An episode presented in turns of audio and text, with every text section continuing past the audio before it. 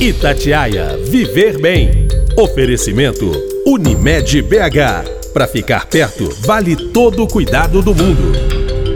Oi, gente, tudo bem? Há mais de um ano em isolamento social, como será que podemos definir a saúde mental dos brasileiros?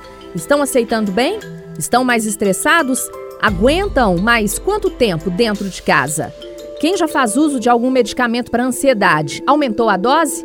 E quem nunca tomou, passou a tomar? Esses medicamentos, receitados a pacientes com síndrome do pânico, depressão, ansiedade e insônia, dão a impressão que foram feitos sob medida para os dias estressantes de pandemia. As vendas comprovam essa impressão. Segundo dados do Sindicato da Indústria de Produtos Farmacêuticos, a comercialização de medicamentos como Rivotril, Frontal, teve uma alta de 22% em março e abril deste ano, comparado ao mesmo bimestre do ano passado, saltando de 4 milhões e 600 mil para 5 milhões e 600 mil caixas. Uma das drogas mais populares no Brasil, o ansiolítico de tarja preta, tem a venda controlada por receita médica, mas ainda assim muitas pessoas conseguem ter acesso a ele sem o documento dado pelo médico.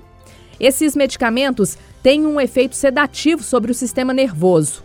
Um estudo feito pela Universidade do Estado do Rio de Janeiro com 1.460 pessoas em 23 estados mostrou que os casos de depressão aumentaram 90%, estresse agudo 40% e crises de ansiedade 71% durante a pandemia.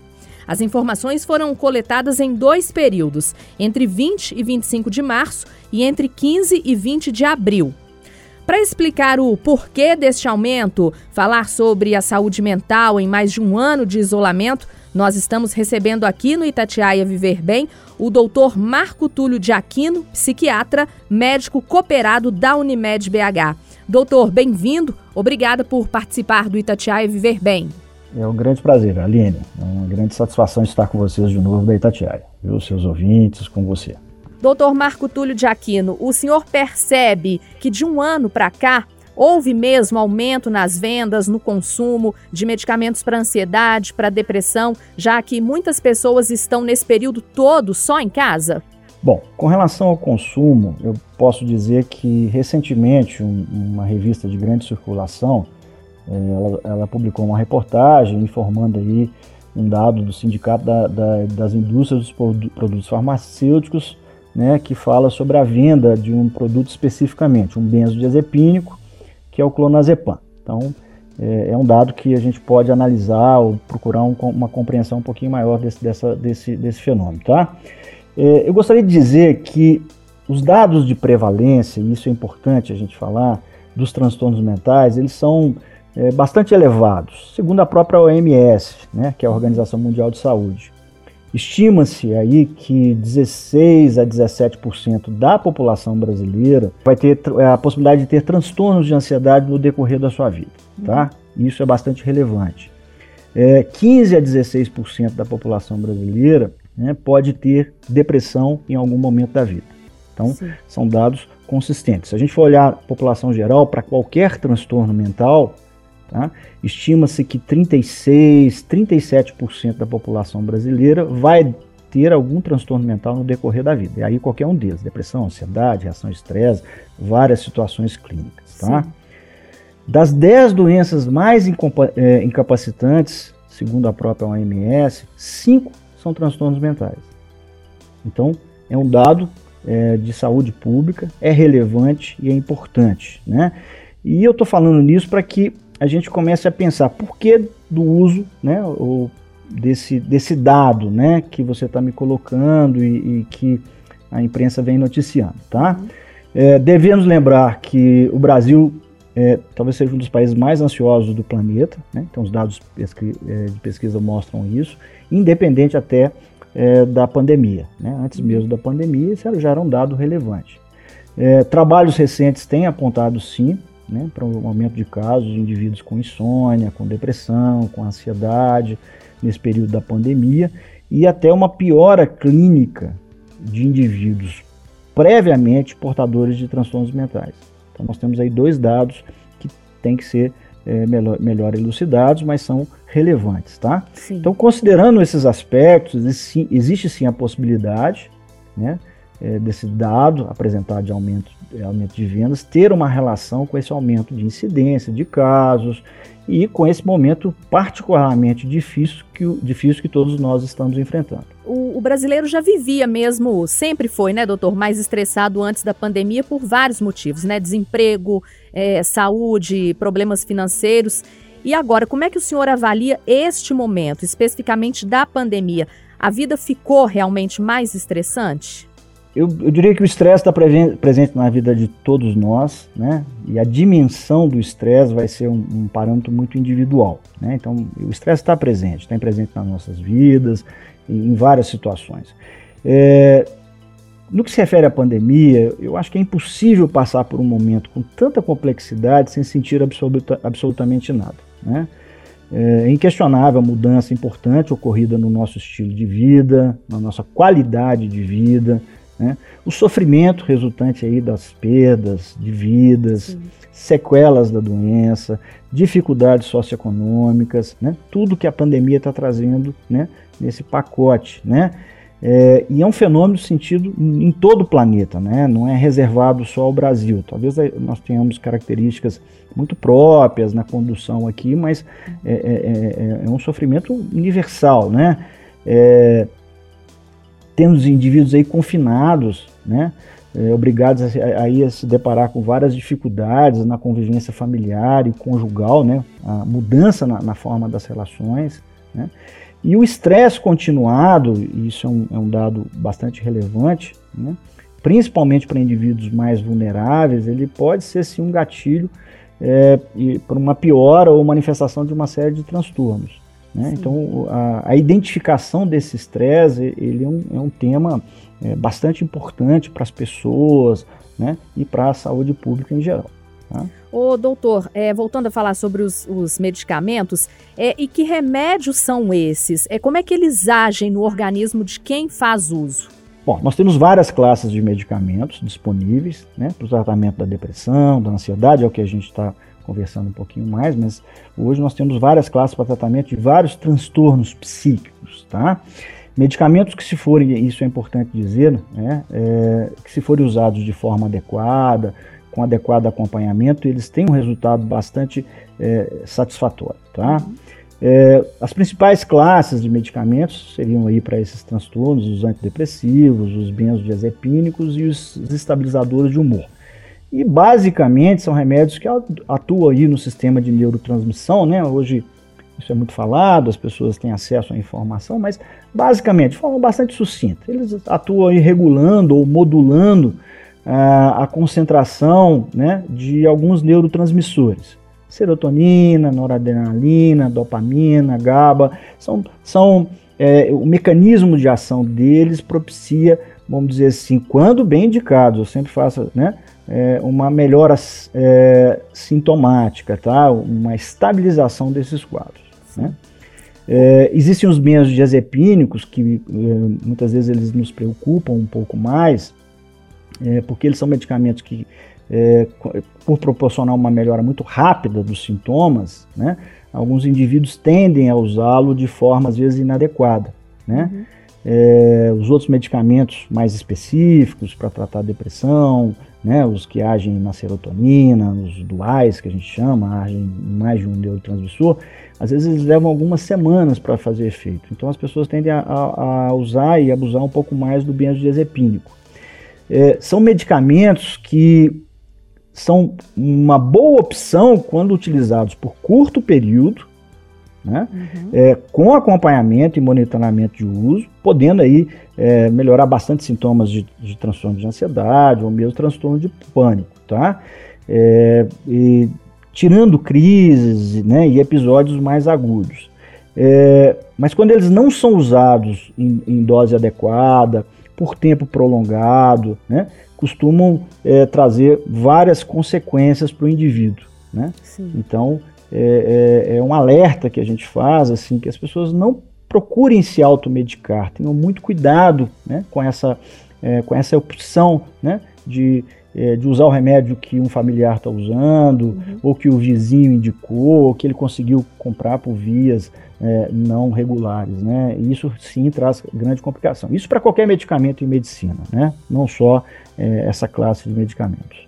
É, lembrando, né, doutor, que esse medicamento, então, ele só é vendido com a receita médica, dado por um médico, né, que está ali acompanhando a pessoa, mas tem gente que consegue ter acesso, e é isso que o senhor alerta, né, os riscos da automedicação. Exatamente, né, isso é um risco que a gente sabe que ele existe, ele é regulado, existe uma, uma, uma, lei, uma norma que regula o uso desses medicamentos, é uma medicação de controle restrito, tá? E quando é bem prescrito por um profissional é, habilitado e conhecedor do tema, é, geralmente esse uso pode trazer um benefício, pelo menos pontual, é, é, nas abordagens, tá? O senhor falou aí sobre o tempo de uso desses medicamentos, né? Para ansiedade, para estresse, para depressão, para insônia. Ele é definido pelo médico.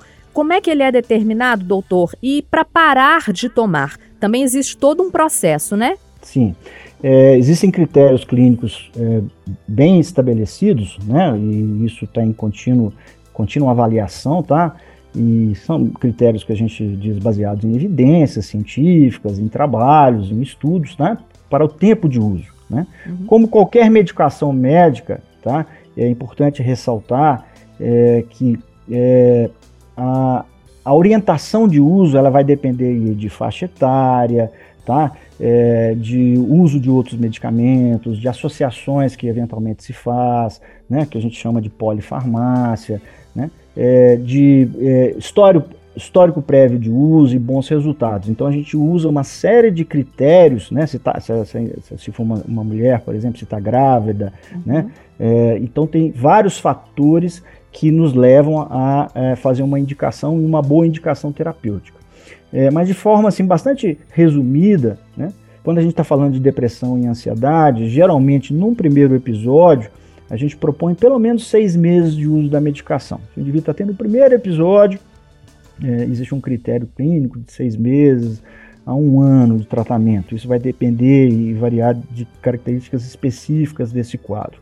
Indivíduos que já têm quadros mais recorrentes, ou seja, tem um histórico de tratamento em vários episódios, às vezes você vai é, optar por um uso mais prolongado, um, dois anos, sempre é, a critério do clínico, a critério do profissional que está acompanhando e a história daquele indivíduo. É importante dizer, quando a gente está falando dos medicamentos também, que os critérios de retirada também têm que ser bem definidos. Né? É, deve ser gradual, né? É, a não ser que o indivíduo tenha tido algum efeito colateral substancial com o uso daquela droga, tá? Uhum. É, mas você tem que fazer uma retirada gradual, é, evitando aí, né, na retirada abrupta, o que a gente chama de é, síndrome de descontinuação ou até síndrome de abstinência para algumas classes de medicamento, tá? Então, tem que ter sempre o cuidado e uma orientação médica adequada. Ô, doutor, e o que, que o senhor está vendo agora aí no, no seu consultório, nos seus atendimentos, os pacientes que estão em isolamento há mais de um ano? O que, que eles relatam agora? É insônia, ansiedade, irritabilidade. Isso aí pegou todo mundo, doutor, desde crianças até idosos? Bom, então desde o início da pandemia, né, aí já há mais de um ano, né, é, as pessoas ficaram bastante impactadas né, pela necessidade de isolamento e ela realmente existiu e, e ela continua assim, tá? É, mas naquele primeiro momento, até pelo um certo receio, muitas pessoas deixaram de procurar ajuda especializada ou mesmo abandonaram o seu tratamento. Não só de os tratamentos é, psíquicos, tá? mas é, conversando com alguns colegas, inclusive tratamentos clínicos, cardiológicos, exames complementares regulares. As pessoas realmente ficaram com receio de sair de casa, tá? evidentemente pelo, pela, pela, pelo impacto inicial da doença. Tá? Decorrido esse ano, né, é, a gente percebe um aumento de demanda, né? E por motivos que já falamos anteriormente, isolamento, questões econômicas, né? acentuação de problemas ligados muitas vezes ao convívio familiar, né? a gente sabe, é, pensa que sempre voltar para casa vai ser algo confortável, nem sempre isso é, vem acontecendo assim, dessa maneira, infelizmente, né? e até nas relações conjugais, o forte impacto, uhum. tá? É, muitas dessas pessoas estão em quarentena é, é, contínua desde o mês de março do ano passado, é, apenas com contato social de ir ao supermercado, é, ao supermercado ou conectar-se online, né? Uhum. Para uma reunião remota ou para fazer um pedido, né? Então, o sentimento de solidão aumentou muito. A gente percebe né, nos indivíduos, né, os que moram sozinhos, é, ou os que têm uma, um, uma relação familiar disfuncional, né, o impacto que isso tem gerado. Né. É, tem aumentado o risco de violência doméstica e alguns trabalhos têm mostrado isso. Né. É, não é um bom sinal, né, em momento algum, mas indica né, que a, é, a, quarentena tem aí é, proporcionado efeitos severos sobre a emoção das pessoas. Né? Quando começa a aumentar a agressividade, a irritabilidade, a violência, é um dado que não podemos desconsiderar. Né? Pessoas que têm problemas é, mentais pré-existentes, né, é, elas ficaram ainda mais receosas. Um indivíduo que já tinha sensação de pânico, ansiedade, uhum. dificuldade de frequentar lugares públicos, imagina diante de uma situação onde, em alguns momentos, um certo catastrofismo né, surgiu. Né? É, então, essa, essa condição de saúde também tende a piorar. Né? É, então, é, existem ainda muitas incertezas. É claro, temos que ter uma visão positiva e eu acho que nós vamos, nós vamos superar tudo isso que está acontecendo. A vacina está aí, infelizmente ainda não chegou para toda a população. Uhum. Vai chegar, a gente tem que. Né? Então eu acho que é, os indivíduos que, que, que têm uma maior dificuldade ou que não têm apoio, né, elas estão sofrendo esse impacto de uma forma muito mais intensa. Tá? É, indivíduos desenvolvem, têm desenvolvido o que a gente percebe na clínica no dia a dia, é, inclusive é, um, um, relato muito co constante, um, uma sensação de cansaço muito grande. Então, mesmo que o indivíduo fique em casa né, a maior parte do seu tempo, um cansaço, uma memória que parece que não funciona, às vezes uma incapacidade de tomar decisões ou lidar com as suas obrigações do dia a dia, conseguir organizar uma agenda, é, alterações qualitativas de sono. Então, o indivíduo fica em casa, ele dorme em horários é, é, não bem regularizados ou tem uma insônia noturna, é, é, muda né, seu, seu ciclo. Né, é, a irritabilidade, o comer compulsivamente também tem surgido, entre outras situações, né? É, inclusive é, situações mais graves, como o uso e abuso aí de bebidas e em alguns casos até de drogas ilícitas. Existe aí também uma experiência traumática que eu gostaria de dizer, assim, que é o medo da morte, né? É, nós temos o medo da morte, né? É uma grande questão humana. Talvez agora ela se acentuou um pouco mais, né? E isso é um fato gerador é, de várias situações clínicas. Tem se apontado, então, inclusive, uma possibilidade para uma parcela da população, principalmente a que está envolvida diretamente com os atendimentos, tá? Uhum. e o trabalho especificamente com saúde mental é, do médico e do estudante, estudante de medicina, é, esse indivíduo que está na linha de frente, né, pelo impacto do dia a dia né, que ele tem nos hospitais, nas urgências, né, é, e isso os profissionais, os socorristas, né, tudo, todo mundo que está envolvido nesse processo, né, até o desenvolvimento desse estresse pós-traumático. É, e já tem surgido também alguns trabalhos com relação a isso. Né. E por fim, né, não podemos deixar de dizer é, dos indivíduos que têm aí um ente querido internado, e as várias famílias que perderam, né, que tiveram perdas significativas. Né? Então, tudo isso traz um impacto muito grande, sem dúvida alguma. Né? É, é, isso que eu ia falar, doutor. É que a gente vê agora, né? A gente se compadece da dor de ver famílias enterrando entes queridos sem velório, sem aquele ritual, né? Que a gente está acostumado, que é dolorido, mas é necessário, né? Até para a gente aceitar o luto e, e continuar a vida e seguir em frente. O que fazer nesses momentos, doutor, para passar por essa dor? Isso não faz com que a gente fique mais triste, mais deprimido? Eu diria que é importante a gente tentar fazer, então, uma, uma distinção né, entre o que é uma emoção normal da vida de todos nós, desses, desses quadros clínicos que a gente diz mais sindrômicos, né, ou patologias ou transtornos, tá? É importante fazer essa distinção. Né? É, então, a tristeza é uma emoção humana, a ansiedade é uma emoção humana que todos sentimos.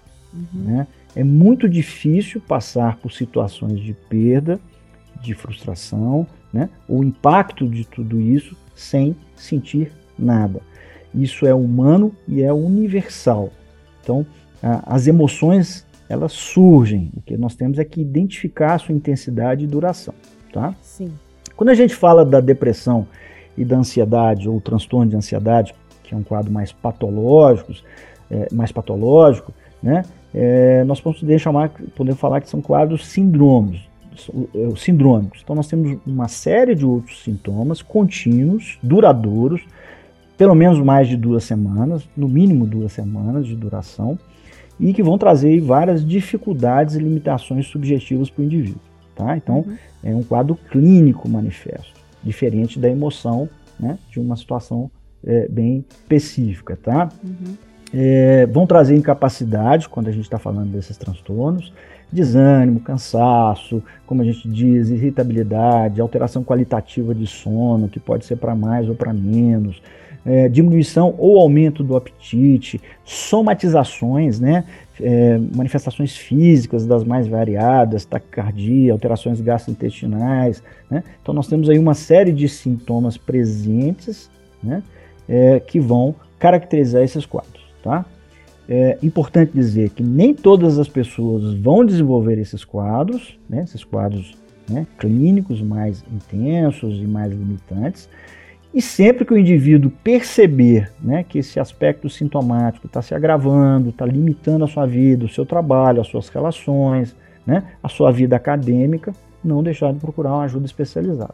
Doutor Marco Túlio de Aquino, o uso de medicamentos é sempre indicado para quem procura um psiquiatra ou dá para a gente passar por momentos de estresse, de insônia, de depressão, principalmente agora que a gente está numa pandemia sem remédio? Como eu já disse anteriormente, remédios só com indicação médica, criteriosa. Nunca usar medicamento por conta própria, nunca se automedicar. Nem toda situação estressante né, é, vai resultar no uso de medicamentos. Né? Isso, né, o estresse é uma vivência, como eu já disse. Então, é, nem sempre eu vou buscar o remédio como uma forma de lidar com o estresse. Tá? Talvez identificar a fonte desse estresse, as emo emoções ligadas a esse estresse, seja a melhor forma de se buscar uma solução. Então, o que, que é o, o meu estresse e o que, que eu estou fazendo para solucionar? Ou o que, que eu estou fazendo para ter resiliência diante dele, tá? É, quando a gente fala da síndrome depressiva ou dos transtornos é, é, de ansiedade, aí sim, né? É um quadro clínico, quando bem diagnosticado, ele é passível de tratamento. E uma das abordagens é também farmacológica. Não é só farmacológica, né? mas a abordagem farma farmacológica tem mostrado eficácia. Né? Uhum. Então, com ajuda especializada, com diagnóstico adequado, a gente consegue né, é, uma boa, um bom resultado. É, a insônia, normalmente, é importante dizer isso, né, que isso tem sido um, um, um grande problema, as pessoas têm relatado essas dificuldades, dificuldade no sono, qualitativa no sono. Geralmente a insônia é um, um, quadro que a gente diz secundário, ele é resultante de alguma outra coisa, né, resultante de várias condições médicas. A gente tem que fazer um bom diagnóstico da insônia, né, de onde está vindo a insônia, para que ela seja bem avaliada. Né? Eu costumo brincar no meu consultório, eu costumo dizer assim, até para esclarecer as pessoas, que se eu tratar a insônia só com sedativo, é igual tratar uma febre só com antitérmico. Se eu não for na causa dessa insônia, a pessoa vai usar aquilo para o resto da vida e normalmente vai agravar e piorar esses sintomas. Né? É, então, a orientação novamente é o ponto-chave e principal. Um ano de pandemia, um ano que as pessoas estão trabalhando em casa. A tendência agora é que com a vacina chegando, né, haja mais encontros familiares, mais saídas, mas claro, tomando os cuidados, máscara, álcool em gel, a higiene.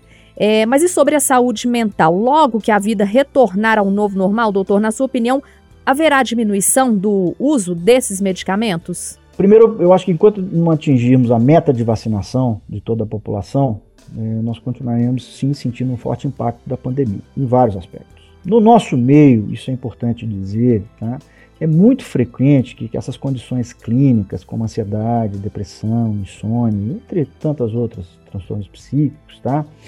permaneçam sem tratamento adequado ou sejam pouco controladas. Isso é muito comum. Tá? É, até que uma complicação mais séria apareça, aguda, aí o indivíduo procura ajuda. Mas é muito comum o indivíduo passar um longo período né, Você, inclusive, é identificar aquele sintoma. Né?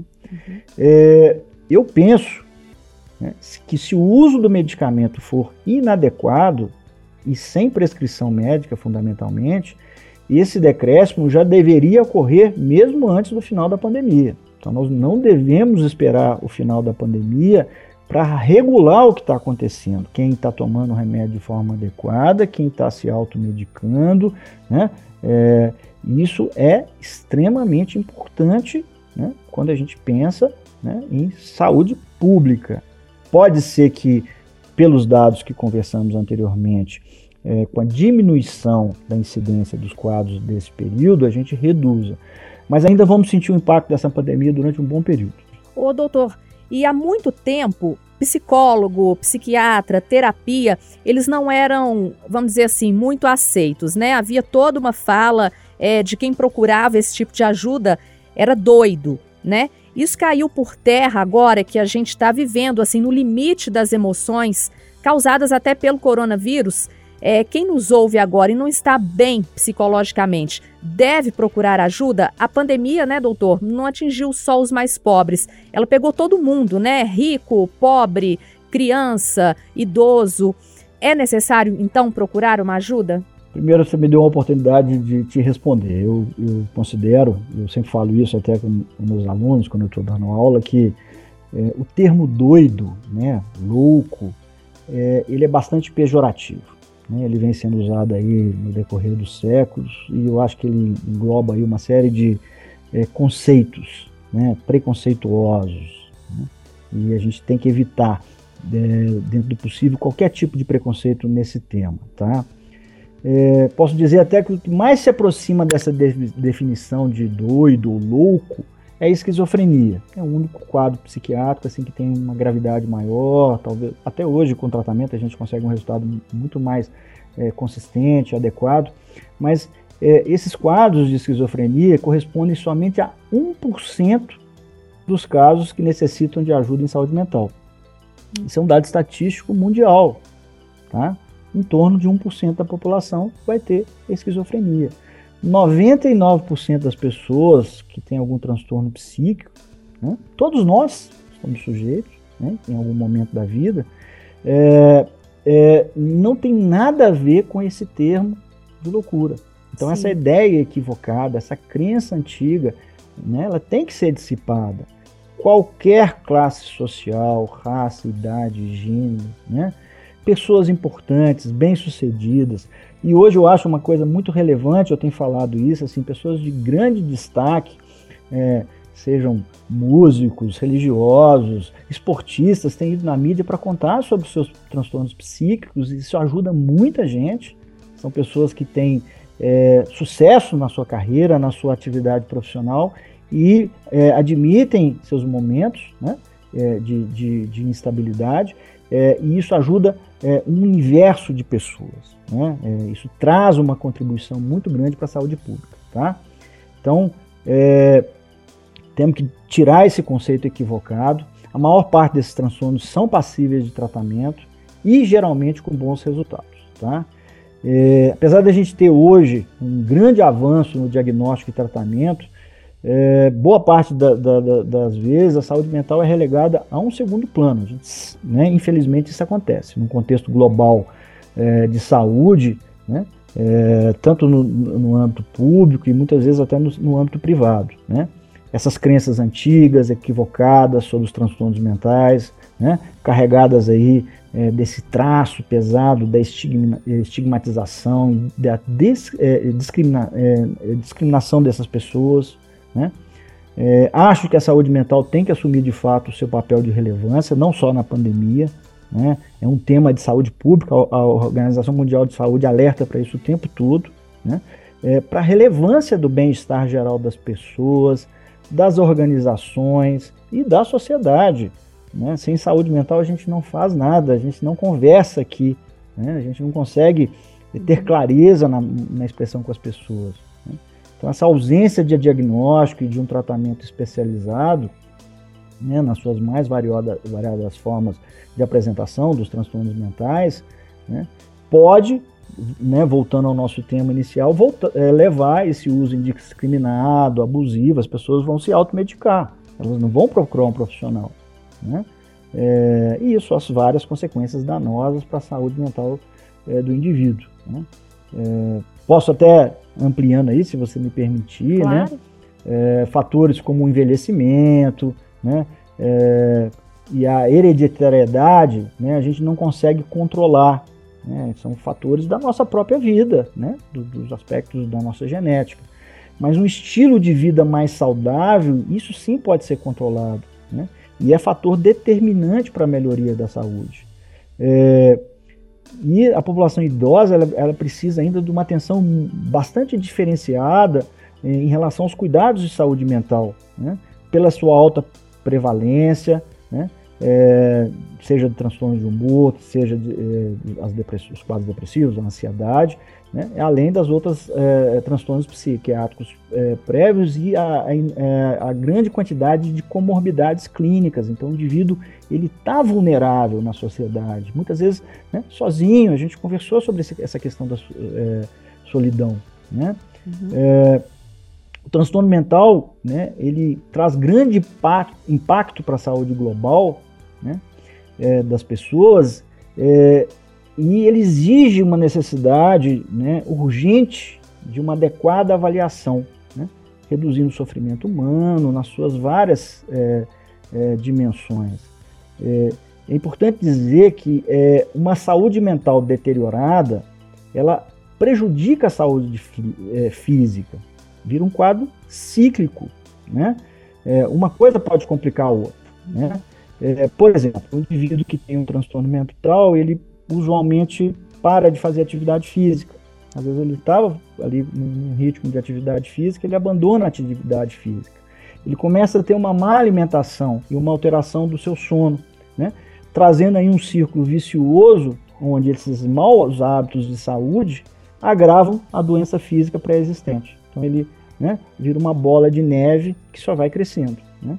É, trazendo novamente, em consequência, uma piora do seu próprio estado emocional. A saúde depende de escolhas comportamentais, da carga genética do indivíduo, das circunstâncias sociais e da assistência médica e condições ambientais. Então, se a gente unir isso tudo, né, a gente vai ter resultado, a gente vai ter é, desfechos melhores. Né? É, a abordagem em saúde mental deve ser ampla, e não restrita a um único setor. É, um acesso a um bom diagnóstico, tratamento baseado em evidências científicas, é, deve ser garantido pelo sistema público e privado, né, estabelecendo aí linhas amplas de cuidado, é, garantindo aí o engajamento dos pacientes com tranquilidade, sem preconceito e melhorando né, todos esses desfechos. Tá? É, temos que procurar ajuda sem qualquer preconceito né, quando sentirmos essa necessidade. Ok. Nós recebemos aqui no Itatiaia Viver Bem o doutor Marco Túlio de Aquino, que é psiquiatra, médico cooperado da Unimed BH. Doutor, muito obrigada por todos esses esclarecimentos, viu? Eu que agradeço a, o convite novamente, viu, Aline? Tô, estou sempre à disposição. É um grande prazer né, responder a essas questões, trazer esses temas para é, o debate público, né, para o debate né, numa rádio que tem é, um, né, uma penetração tão grande na população mineira. Um grande abraço, obrigado mesmo pelo convite, viu? Itatiaia Viver Bem. Oferecimento Unimed BH. Para ficar perto, vale todo o cuidado do mundo.